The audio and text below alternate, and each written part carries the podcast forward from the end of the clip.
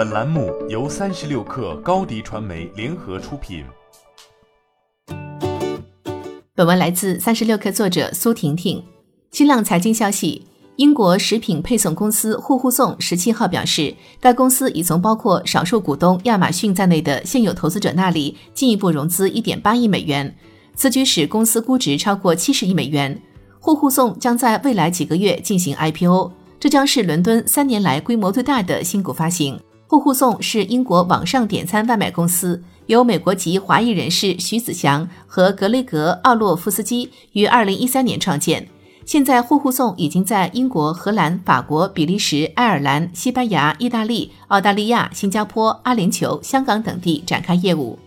据了解，这一笔新融资将用于开发新的技术工具，来为餐厅提供数字化转型。以支持餐厅为骑手提供更多工作机会，并为客户提供更多选择。此前，Uber 和亚马逊都曾打算收购这一欧洲市场的重要外卖平台，其中亚马逊还计划以五亿美元收购户户送的少数股权。这一交易正在被英国竞争与市场管理局调查。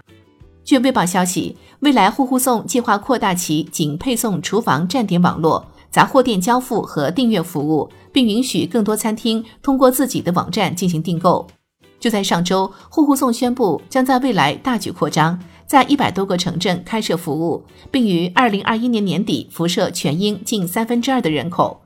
从二零一三年创立以来，户户送一直处于亏损状态。据电报消息，直到二零二零年，该公司总算扭亏为盈，持续六个月盈利。公开财务信息显示，户户送二零一九年营收为十亿美元，毛利率约为百分之二十四，税前亏损高达三点九三亿美元，而这也与目前疫情的不断蔓延息息相关。户户送的竞争对手 Just Eat 就曾经表示，由于冠状病毒的限制，英国的订单在二零二零年的最后三个月增长了百分之四百。